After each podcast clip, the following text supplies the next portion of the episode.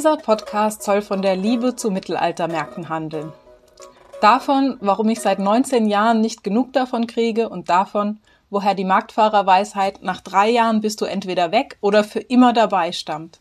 Oder um die Frage endlich zu beantworten, die die Comedians von Eure Mütter zum Thema Mittelaltermärkte umtreibt.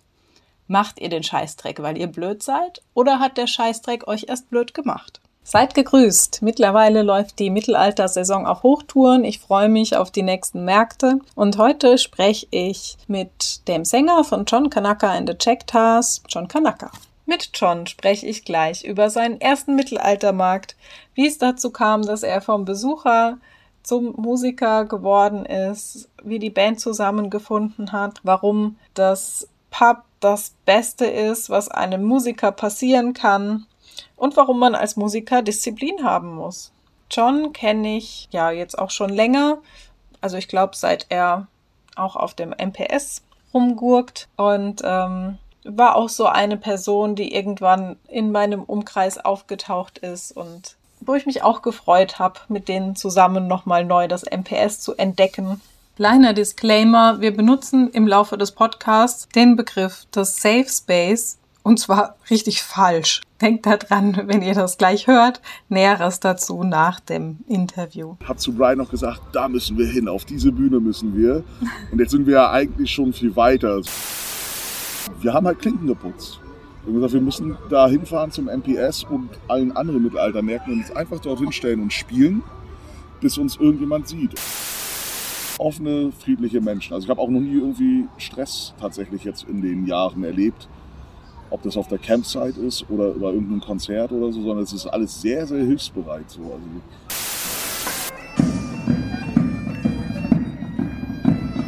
ich sitze mit netter Gesellschaft auf dem MPS in Bad Säckingen mit einem Getränk in der Hand und lass mir die Sonne ins Gesicht scheinen am Rhein. Mir gegenüber sitzt in feinstem Leinen John Kanaka, Sänger und Gründer von John Kanaka and the Jacktars. Jo. mit Shanties und deren Hintergrundgeschichte unterhalten sie seit 2009 die Massen mit Musik jenseits von Dudelsack und Drehleier. Mr. John Kanaka. Ja. Möchtest du was ergänzen zu meiner Anmoderation? Nö, das finde ich gut so. Äh, sag mir doch mal, was verbindest du als allererstes mit Mittelaltermärkten? Was verbinde ich? Äh, den Geruch von Feuer und von Fleischspießen und Dudelsäcke. Menschen in Kilts oder jetzt mittlerweile auch Menschen in den wildesten Gewandungen. Mhm. Das ist so, genau. Und dann, also das geht jetzt einfach nur so, was ich so als erstes so denke, wenn das kommt. Ja, das ist so das Erste, was ich denke. Im Mittelaltermarkt ist immer irgendwie Feuer, Gerüche und Menschen verkleidet. Wann war dein erster Mittelaltermarkt und was war dein erster Eindruck? Oh, der erste Mittelaltermarkt war, glaube ich, ähm, das weiß gar nicht, ob man das bei, als Mittelaltermarkt bezeichnen kann, aber bei uns in Lübeck, das hieß Gotland zu Gast. Und da kamen halt die Gotländer und da war richtig mit Kiosten und alles. Da habe ich zum ersten Mal auch Rapalje gesehen. Da stand ich noch bei uns auf dem Marktplatz, da war die Bühne aufgebaut und äh, stand ich noch vor, dem, äh, vor der Bühne bei Rapalje und habe da abgefeiert. Das ist sehr schön, weil wir äh, Rapalje gerade im Hintergrund, im Hintergrund äh, ja, spielen gehört haben. Und ähm, da war halt ganz Lübeck war halt, äh, halt mittelalterlich hergerichtet und vorm Holstentor war das Tjosten und all solche Geschichten. Und das war so das erste Mal, ich sag mal so unbewusst Mittelaltermarkt, weil es war eigentlich eher so ein Stadtfest. Und aber so das richtig erste Mal richtig offiziell Mittelaltermarkt MPS Hamburg-Öjendorf. Und ähm, da war ich erschlagen von der Größe und von den ganzen Eindrücken und dass da 120.000 Bühnen standen. Und ähm, ja, ich war nur einen Tag da und dachte, ich hätte überall schon geguckt und äh, wäre überall gewesen, aber habe dann, als ich zu Hause war, auch gemerkt, dass ich, glaube ich, nicht mal die Hälfte geschafft habe, irgendwie, um da zu gucken, irgendwie als kleiner Besucher. Und darauf gleich, gleich im nächsten Jahr auch selber tatsächlich verkleidet dorthin und so. Und ja, das R, MPS Öhlendorf war der erste. Genau. Als Besucher. Als Besucher, ja. Und ich glaube, dann beim dritten Mal, da habe ich schon äh, mit Brian damals Musik gemacht, äh, bin ich mit Brian hin und habe noch die Pulveraffen auf der Holzbühne spielen sehen. Und die wir auch heute noch hören werden. Ja, stimmt, hier. die spielen heute auch, ja. Äh, habe zu Brian noch gesagt, da müssen wir hin, auf diese Bühne müssen wir. Und jetzt sind wir ja eigentlich schon viel weiter. So. Also die Holzbühnen, die Holzbühnen sind cool, aber die sind ja kaum noch da. So, ne? so, und es ist schon krass. Und jetzt halt auch mit Rappaille teilst du dir den Backstage, Backstage mit Simon auf Tour und äh, privat auch viel telefonieren und quatschen und so. Und ähm, das hast du dir halt damals noch nicht gedacht, dass das so eine Wendung in dem eigenen Leben irgendwie nimmt, was ganz cool ist eigentlich so. Du hast meine Frage in vorauseilendem Gehorsam beantwortet. Oh. Ich wollte nämlich wissen, was sind so die drei größten Veränderungen seitdem? Du hast ja schon was dazu gesagt, ne, ja. dass ihr jetzt auf, nicht mal mehr auf den Holzbühnen, sondern auf noch größeren Bühnen spielt. Genau. Was noch? Naja, generell so, ne? Also so, dass du die Leute, wo du selber vorher vor, vor im Publikum standest vor der Bühne, dass du jetzt mit denen eigentlich so auf, also gut, ich muss sagen, beim MPS ist, glaube ich, alles auf einer Augenhöhe, aber du bist halt als vom Besucher zum äh, Künstler auf dem MPS geworden. Und ähm, du gehst mit einer Selbstverständlichkeit in den Backstage von den Pulveraffen oder äh, wer auch immer da ist, Harmony Glenn, wie auch immer, Rappaille und nimmst dir einfach ein Bier aus der Kiste und sagst, krieg dir von uns wieder so oder so äh, oder auch gar nicht so und ähm, ja, das sind so oder halt die größte Veränderung ist natürlich, dass du selber noch da bist als Künstler, wenn die Besucher gehen müssen.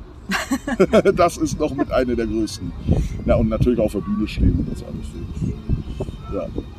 Also ich, ich höre daraus, das hat dich von Anfang an begeistert und äh, begeistert dich immer noch, egal von welcher Seite. Ja, guck mal, das Ding ist ja, mein Leben war ja vorher ganz, ganz anders. Also ich war ja ein ganz anderer Mensch. Also das, diese ganze Musik- und Mittelalter-Szene, die hat ja ganz viel mit mir gemacht. Ich war vorher, ich, mir fehlt immer das deutsche Wort, aber ich, so äh, republikanermäßig drauf. Ne? Also wirklich äh, konservat konservativ. Mhm. Ähm, und äh, für mich gab es das nicht. Ne? Also wenn du mir kamst mit irgendwie, also für mich war äh, so, ich habe natürlich vom Mittelaltermärkten gehört und so, deswegen, aber ich war halt nie da, deswegen erst so spät, waren das alles Hippies und so, ne? Und damit wolltest du nichts zu tun haben, weil du wolltest Soldat werden und dann kam 9-11 und alles und dann kam Brian und hat gesagt so, ey, wollen wir jetzt versuchen, richtig Musik zu machen oder gehst du sterben halt so, ne? Und dann hatte ich zwei Wochen Zeit, mich zu entscheiden, weil ich hatte schon den Termin, um alles aufzuschreiben, äh, also zu unterschreiben und alles. Habe mich dann für die Musik entschieden und die Musik hat ganz viel in meinen Kopf gemacht. So, also so offener, ne? anderes Weltbild angenommen, angefangen selbstständig zu denken. Vorher war ich also wirklich so hier von allen Medien hier, wie heißen die, BBC, bla bla bla, alles so richtig brainwashed. Ne? So, und es gab für mich keinen anderen Sichtpunkt irgendwie. So, was da gesagt wurde, das stimmte so. Und aber so seitdem ich jetzt hier so in dieser Mittelalter-Szene unterwegs bin, also ich habe eine, wie sagt man, 180 Grad Drehung gemacht. Ne? Also ich bin ein ganz anderer Mensch zu dem, was ich war, bevor ich mit Musik so richtig angefangen habe. So. Du hast jetzt äh, viel auch äh, über Amerika gesprochen und über einen amerikanischen Hintergrund. Also, ja. Kannst du uns da mal mit hinnehmen, wo du da vorher warst? Naja, äh, also äh, mein Vater ist ja Ami, ich kenne ihn nicht, aber ich komme ja aus Berlin und äh, viele meiner Klassenkameraden und Freunde, also ich bin deutsch-amerikanisch eigentlich groß geworden, weil ich äh, oft mit auf die Bases durfte, dort auch übernachtet habe und so als Klassenkameraden und Freunde waren und all solche Geschichten. Und äh, habe da wirklich einen ordentlichen Schlag äh, Amerika. Also bist amerikanisch mit sozialisiert? Ja, ja, ja, auf jeden Fall, auf jeden Fall. Und das nimmst du halt auch so die Denkweise an und so. Ne? Also ich meine, ich war ein Kind, also natürlich nimmst du das an. Ne? So und ähm, ja, genau, da kommt das alles her. So. Okay, und dann kam diese Wendung. Du hast gesagt, Brian kam dann auf dich zu und, und hat dich angesprochen, aber ihr habt zu dem Zeitpunkt schon Musik wir gemacht? Wir haben zu dem Zeitpunkt schon Musik gemacht, aber eher so als Hobby ähm, Irish Pub gespielt. Wir haben, waren zusammen in, äh, im Shantycore.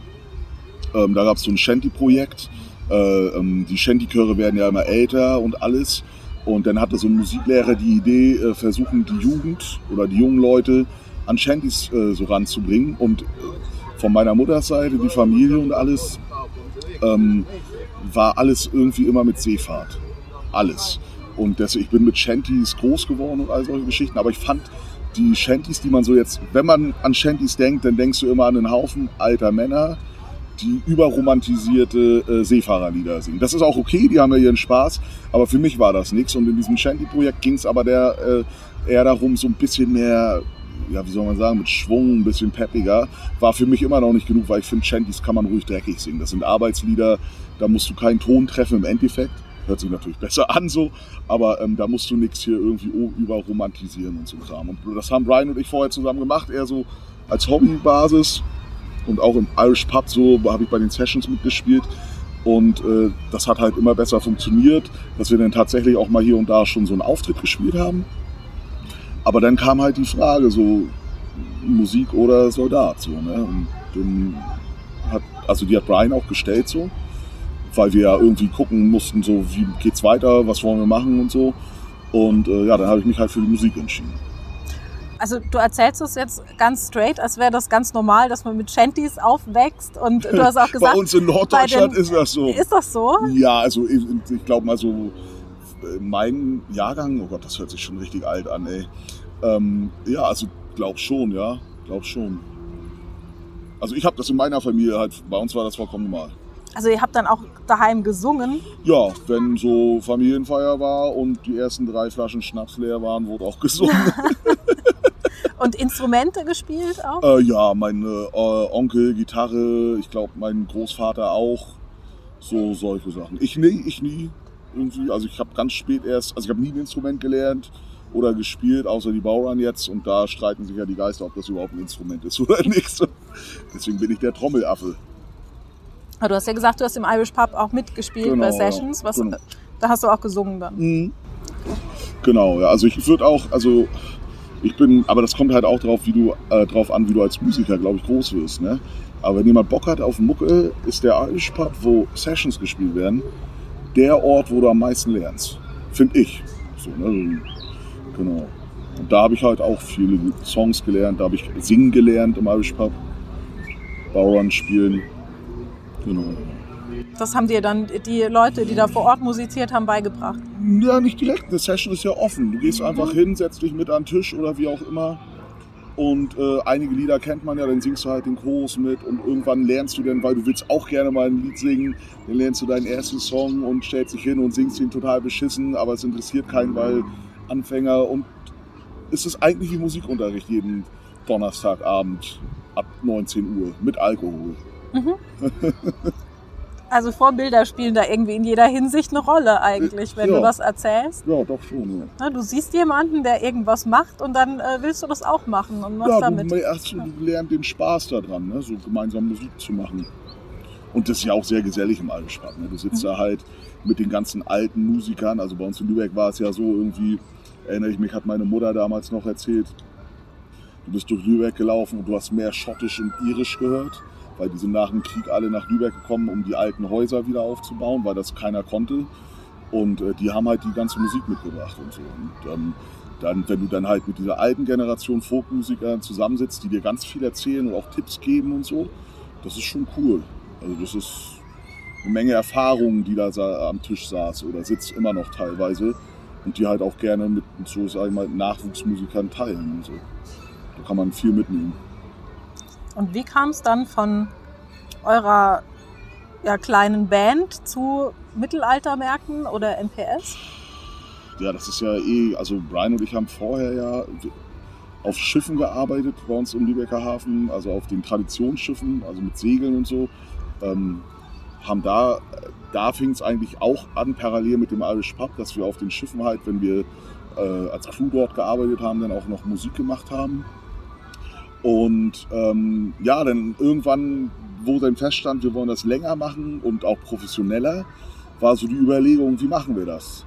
So, äh, ich habe mir dann alle Folkbands angeguckt, die halt im Endeffekt, das ist jetzt keine Beleidigung gegen irgendeine Band so, aber äh, alle gleich aussehen. Irgendwie Jeanshose, eine Weste, ein Anzughemd so. Da habe ich gesagt, so, ja, nee, wenn wir ein bisschen aufrollen wollen, äh, dann müssen wir was anderes machen. Und da wir eh immer den Hang eher zum maritimen Folk hatten, so, äh, war dann gleich eigentlich auch äh, relativ schnell fest, dass wir das irgendwie auch in die Kleidung mit einbauen. So, ne? Und die ersten Versuche so mit dem Prodigal Sons, wo Matt halt auch, der jetzt ja bei uns Banjo spielt, mit dabei war, das war, wir hatten alle Elbsegler auf und so eine äh, Seefahrerhemden und äh, all so ein Kram. Äh, dann hat sich das mit den Prodigal Sons aber nicht mehr funktioniert, weil Matt unter anderem ja auch studieren musste und so ein Kram. Und dann kam aber halt so auch, das hat sich dann, das war alles so ein bisschen äh, überschnitten, das mit den Mittelaltermärkten. Und dann haben wir, ey, wieso? Wir machen so Seefahrer 18. Jahrhundert oder vielleicht ein bisschen früher. Also unsere Kleidung, die wir jetzt tragen, die ist ja eher so äh, Ende 17. Jahrhundert. Ähm, genau, so um einfach irgendwie ein bisschen aufzufallen. So. Und tatsächlich hat es dann so angefangen, lustigerweise habe ich mich mit dem hässlichen Hans gestern darüber unterhalten, wie wir uns kennengelernt haben. Das war, glaube ich, Hohenlockstedt oder ich Basthorst bei irgendeinem Flugplatz. Ähm, da, wir haben halt Klinken geputzt. Wir haben gesagt, wir müssen da hinfahren zum MPS und allen anderen Mittelaltermärkten und uns einfach dorthin stellen und spielen, bis uns irgendjemand sieht. Und in Basthorst war es dann halt, da sind wir dann auch mit den Privateers irgendwie zusammen in eine Session geraten. Und dann ging es irgendwie los. Den Hans kennengelernt, dann sind wir zu anderen Märkten gefahren, haben da einfach gespielt, bis wir mal vom Veranstalter angesprochen wurden. Und so hat sich das halt aufgebaut, so irgendwie.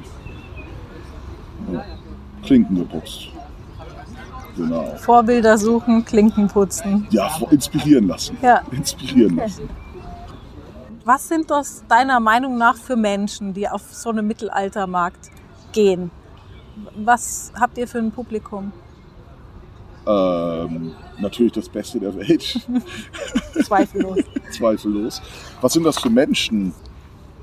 Ich glaube Menschen einfach, die sich einen ganz coolen Ausgleich für ihren Alltag suchen.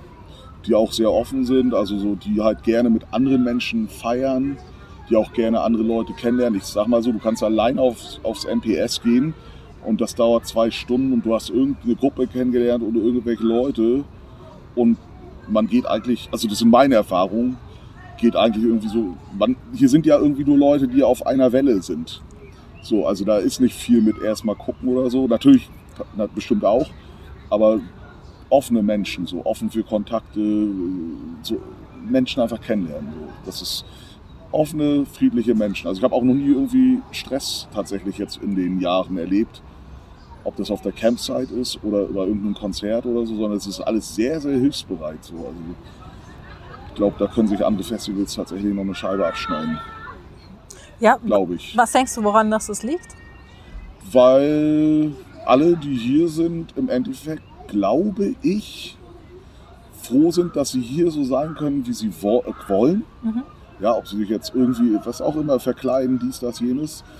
Ähm, und aber auch den Wert von so einer Veranstaltung zu schätzen wissen und auch sehen, dass das ja jeder andere, der um sie herum ist, auch so ist. Und jeder will, glaube ich, dass alle ein schönes Wochenende haben. Glaube ich. Ob das jetzt so stimmt, weiß ich nicht, aber das, glaube ich, könnte so die Grund, wie sagt man, Intention, ist das mhm, richtig Wort, ja. äh, von dieser, sag ich mal, krassen Hilfsbereitschaft irgendwie sein dass man so ein gemeinsames Projekt hat, ja. dass dieser Markt ist. Ja, hier können und alle, alle gemeinsam wollen, bescheuert sein. Dass das schön wird. So, ne? ja. Und genau. Ja. Und wir sind alle gemeinsam bescheuert. Ja. Sehr schön. Was hast du über die Jahre gelernt? Was waren die größten Herausforderungen? Ähm, definitiv Alkohol. Mhm. Also es ist ja tatsächlich irgendwie schwer. Du bist halt als Band auf dem MPS es ist Festival, alle wollen feiern, wir wollen auch feiern, aber man hat auch einen Job zu machen. Und da waren die ersten Jahre sehr schwer, das zu verstehen. Wir können uns nicht schon ab morgens wie die Leute, die vor der Bühne stehen, äh, sag ich mal, anfangen hier einen rein zu zwitschern, weil dann wird die Show halt scheiße. Also du, du spielst zwar und du denkst, du bist geil, weil du bist betrunken, und dann hörst du die Aufnahmen oder siehst irgendwelche Videos bei YouTube und denkst, ach du Scheiße, was haben wir da gemacht? So, ne? Also das ist tatsächlich mit äh, das größte Ding, was wir gelernt haben. Das war aber ein Prozess über mehrere Jahre. Und ähm, was haben wir noch gelernt? Das ist so viel Spaß es halt auch macht als Band, ist es halt aber auch ein Business. Also so, du musst schon dann irgendwie auch so, so ein ja, so ein Geschäftsding in dir haben, so als Geschäftsmann so ein bisschen. Ne? Also, das, ja. also du hast halt, bist hier zum Arbeiten im Endeffekt. Die anderen Leute feiern und du hilfst ihnen eigentlich zu feiern als Musiker. Also du bist hier zum Arbeiten. Das ist der erste Punkt. So. Aber natürlich gegen Abend oder so sind wir dann auch, haben wir die Lampen an und so. Ne? Dann ist ja nicht mehr viel. Also wichtig war die Balance irgendwie die zu Balance, finden. die Balance, genau. Mhm. Genau, weil sonst wird es halt auch nichts. Also ich kenne halt auch zu viele Musiker oder Geschichten äh, von Musikern, so wo einfach der Alkohol denen im Weg stand. Mhm. Ja, so, und es geht ja auch schneller als du denkst. Ich meine, wenn man jetzt mal back to roots geht mit den MPS-Saison, wie lang so eine Saison eigentlich ist, dann spielt man ja nebenbei auch noch andere Mittelaltermärkte und so. Und das ist eigentlich jedes Wochenende zwei oder drei Tage Party. So, jetzt säufst du jedes Wochenende zwei oder drei Tage, dann dauert es nicht lange, bis du Alkoholiker bist, ohne dass du es merkst. So, ne? Genau, das ist somit das Wichtigste, finde ich. Genau. Also man braucht schon irgendwie Disziplin. Ich ähm, denke jetzt auch an die Entwicklung, die eure Band durchgemacht hat, ähm, was Her Herausforderungen betrifft. Also ihr seid am Anfang zu zweit gewesen, jetzt seid ihr aktuell zu fünf, ne? Na, zu viert Nine äh, von den Green Goblins, die ist äh, als Gast dabei. Mhm. Aber die Idee ist eigentlich, dass sie halt auf lange Sicht ein festes Mitglied wird. Das Problem ist halt, wir kommen aus Norddeutschland, also fast Flensburg, so, wenn man es jetzt mal so kartografisch nimmt. Und sie kommt hier aus Bad Säckingen. Also wir wohnen alle am anderen Ende der Welt. Jetzt kann man mit Internet ist natürlich toll und so, aber so ab und zu mal irgendwie sich zusammenzusetzen und was durchproben, aber da müssen wir, da finden wir auch eine Lösung irgendwie. Ja, und der andere Herausforderung ist natürlich dann halt auch äh, Veranstaltern den Mehrwert zu verkaufen, im Endeffekt das Produkt. Ne? Also warum jetzt mehr Gage? So, ne, das ist genau. Plauder mal ein bisschen aus dem Nähkästchen. Bei fünf Personen ähm, muss da viel Beziehungsarbeit geleistet werden. Wie, wie kommt ihr zusammen zurecht? Wie handhabt ihr das? Nee, eigentlich nicht. Eigentlich nicht. Also ähm, eigentlich ist es bei uns so, dass wir vorher, bevor wir jemanden fragen, haben wir mit dem auf jeden Fall schon ein paar Mal Musik gemacht irgendwie.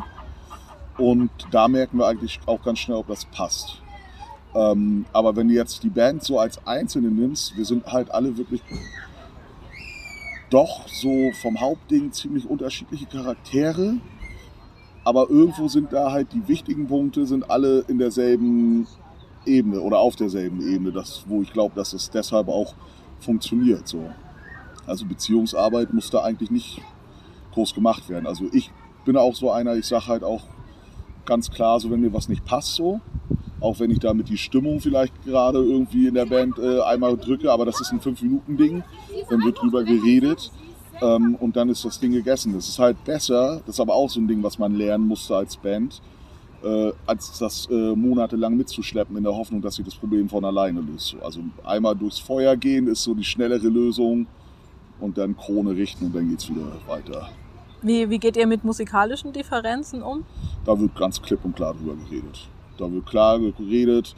Ich sag mal so, jetzt bei Leuten, die neu sind, da hört man so, ne, so zwei, drei Wochenenden mal zu, ob das an der Nervosität liegt und wenn sich das Ding nicht ändert, dann wird so was ganz klipp und klar angesprochen. Allerdings sind wir alles Menschen und ich auch und Gregor, die ja jetzt nun wirklich schon seit Jahren in der Szene irgendwo unterwegs sind. Also keiner von uns ist irgendwie perfekt. Also da, das hört man ja auch bei unseren Live-Auftritten irgendwie.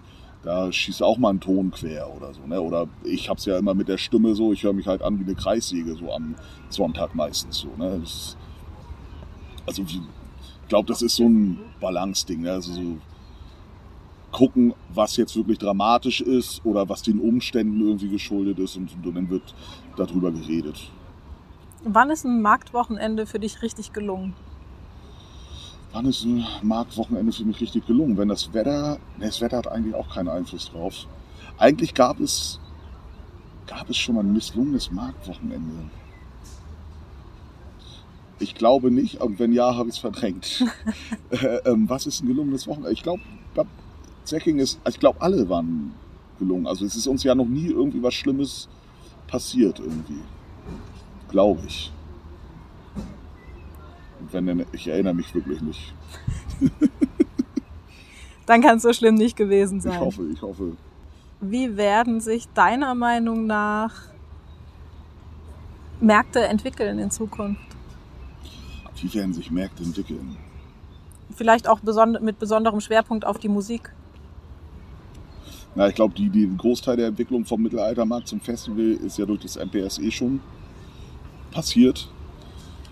Und ich glaube, was so die Entwicklung von Mittelaltermärkten angeht, als Band kann man das vielleicht gar nicht so richtig ähm, beurteilen. Ich glaube, das ist eher so ein Ding, was so Veranstalter selber beurteilen können, weil sie, glaube ich, einen anderen Blick drauf haben. Also, weil für, das hört sich jetzt ein bisschen egoistisch an, aber für uns als Band ist es ja in erster Linie wichtig, dass wir so spielen können, wie wir spielen wollen. Also mit den Klamotten und all so ein Kram. Und ich glaube, das wird aber bleiben. Und äh, alles andere, wie wird sich das entwickeln? Ich meine, das MPS baut halt jetzt ab, weil Kisi halt ja nun echt schon 100 Jahre auf dem Buckel hat so. Also MPS-Geschichte ne? und äh, Ruhestand und so ein Kram. Aber da werden halt irgendwann neue Veranstalter auf dem Plan stehen und irgendwie, keine Ahnung, weiß ich nicht, kann ich dir ehrlich nicht sagen, wie sich das vielleicht entwickeln wird. Die werden definitiv mit neuen Ideen wahrscheinlich kommen. Vielleicht auch nimm dir einfach das, äh, das Konzept, was jetzt bisher herrscht und läuft. Ich weiß es nicht. Was glaubst du denn? Wie sich die Märkte meiner Meinung nach entwickeln, also jetzt speziell mit äh, Schwerpunkt auf Musik. Ich, also ganz ehrlich, habe ich die Hoffnung, dass es mehr Frauen in den Bands geben wird. Ja.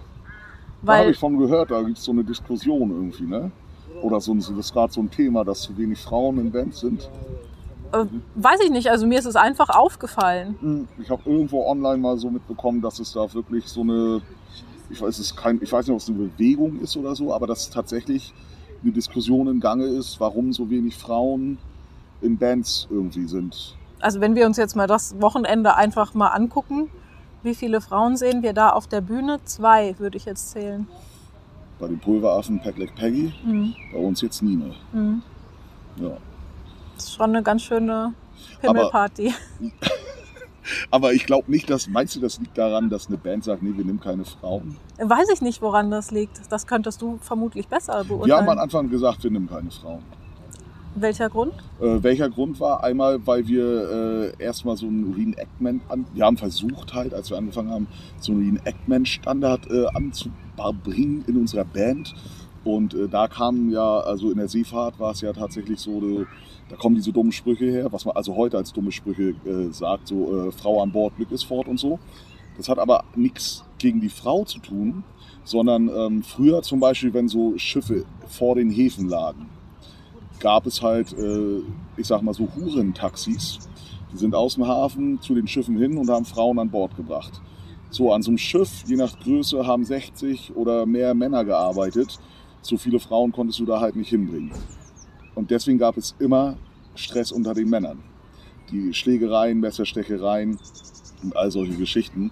Und äh, so ein Schiff, da herrscht halt einfach eiserne Disziplin mit Gewalt, die mit Gewalt durchgesetzt wird. Und äh, da konnte ein Kapitän natürlich nicht gebrauchen, dass seine Crew irgendwie sich jetzt wegen der Frau die Schädel einschlägt oder so. Da kam das her. So, ähm, das war so der am Anfang so von McCabe und Kanaka. So, ne? Ja, wir machen das wie auf dem Schiff hier richtig und so. Ähm, aber das hat sich dann auch alles von alleine so verflüchtigt. So, also das war so, keine Ahnung, wie soll man sagen. Also es war gar nicht so richtig darüber nachgedacht nachher irgendwie, ob wir das wollen oder nicht. Wenn jemand gepasst hat oder immer noch jetzt passt, dann passt das. So wie mit Nino zum Beispiel so. Ne? Also das ist jetzt nicht irgendwie so, dass wir jetzt noch irgendwie sagen, wir wollen keine Frauen. Und damals war es auch nicht wegen der Frau, sondern wir dachten, ja, wir wollen authentisch sein, so ne, mit der Band. Aber wir sind halt eine Band.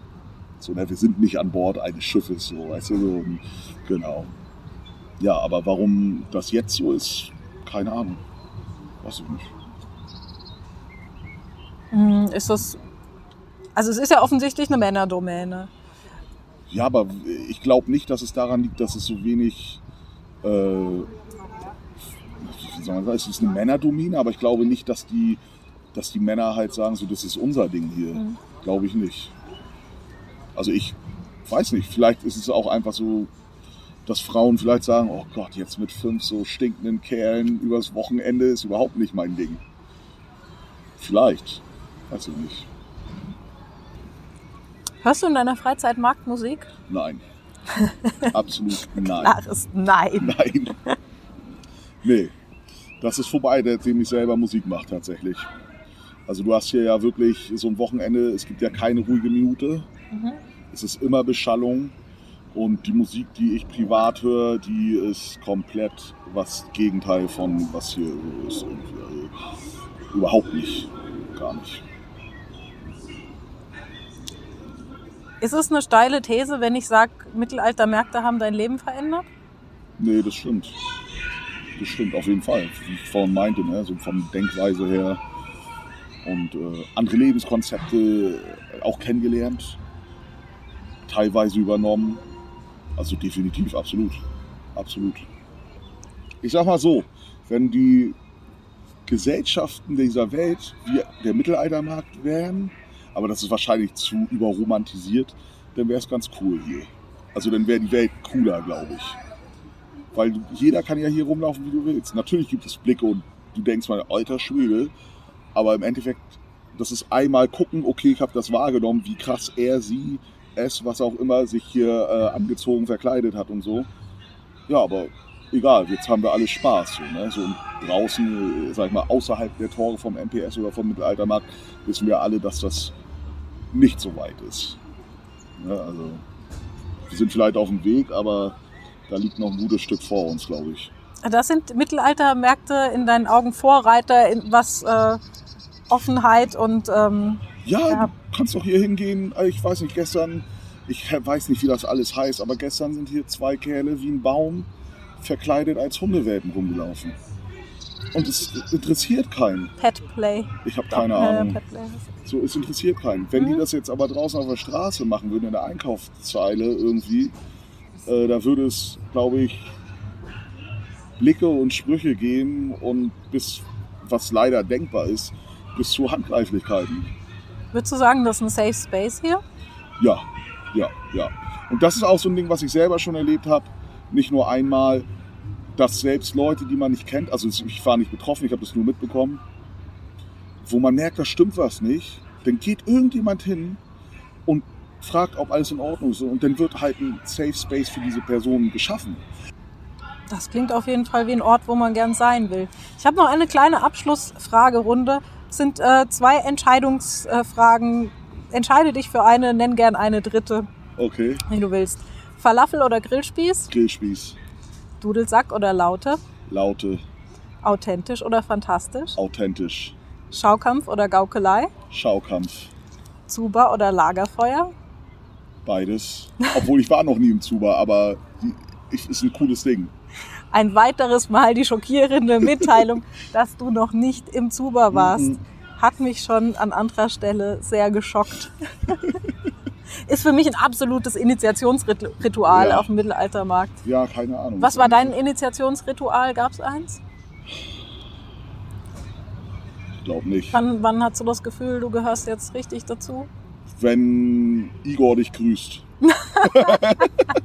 ich muss eine Frage korrigieren. Äh, Schaukampf und Gaukelerei sind für mich auf einem Level, weil ich gucke mir gerne immer noch Bagatelli an und die, wie sie alle heißen, Orlando und gucke ich mir einfach gerne an. Genauso wie ein Kohlenschaukampf. Meistens haben wir nicht die Zeit, aber äh, da wir uns oft mit den Gauklern die Bühne teilen, sehe ich davon zwar mehr, aber es ist beides auf einem Level für mich. Was beschäftigt euch aktuell mit der Band? Was uns aktuell mit der Band beschäftigt, wie wir den Next Step äh, schaffen würden. Wir wollen noch ein bisschen professioneller auftreten, auf den Märkten auch, also sag mal so auf die größere Bühne nochmal irgendwie versuchen. Ähm, was uns sehr beschäftigt, ist natürlich, dass das MPS so abbaut. Ist ja ein Hauptarbeitgeber geworden für uns. Ähm, ja, das sind so die zwei größten Punkte. Genau. Letzte Frage. Das Lied von Eure Mütter, ist dir ein Begriff? Ja. Macht ihr den Scheißdreck, weil ihr blöd seid? Oder hat der Scheißdreck euch erst blöd gemacht? Was würdest du antworten? Mich hat er blöd gemacht. Auf jeden Fall. Blöd in welchem Sinne? Äh, positiv, offen, blöd, bescheuert, lustig, blöd. War das eine richtige Antwort? Da gibt es keine richtigen okay. und falschen Antworten drauf. Ja, doch, doch, doch. Sehr schön, danke für das Gespräch. Ja, lieber auch.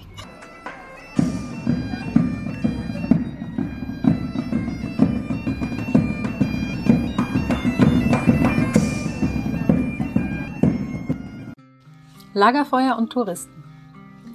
Als wir auf die Burg kamen, waren dort Zelte aufgebaut und alle gewandet, was mich ziemlich beeindruckte.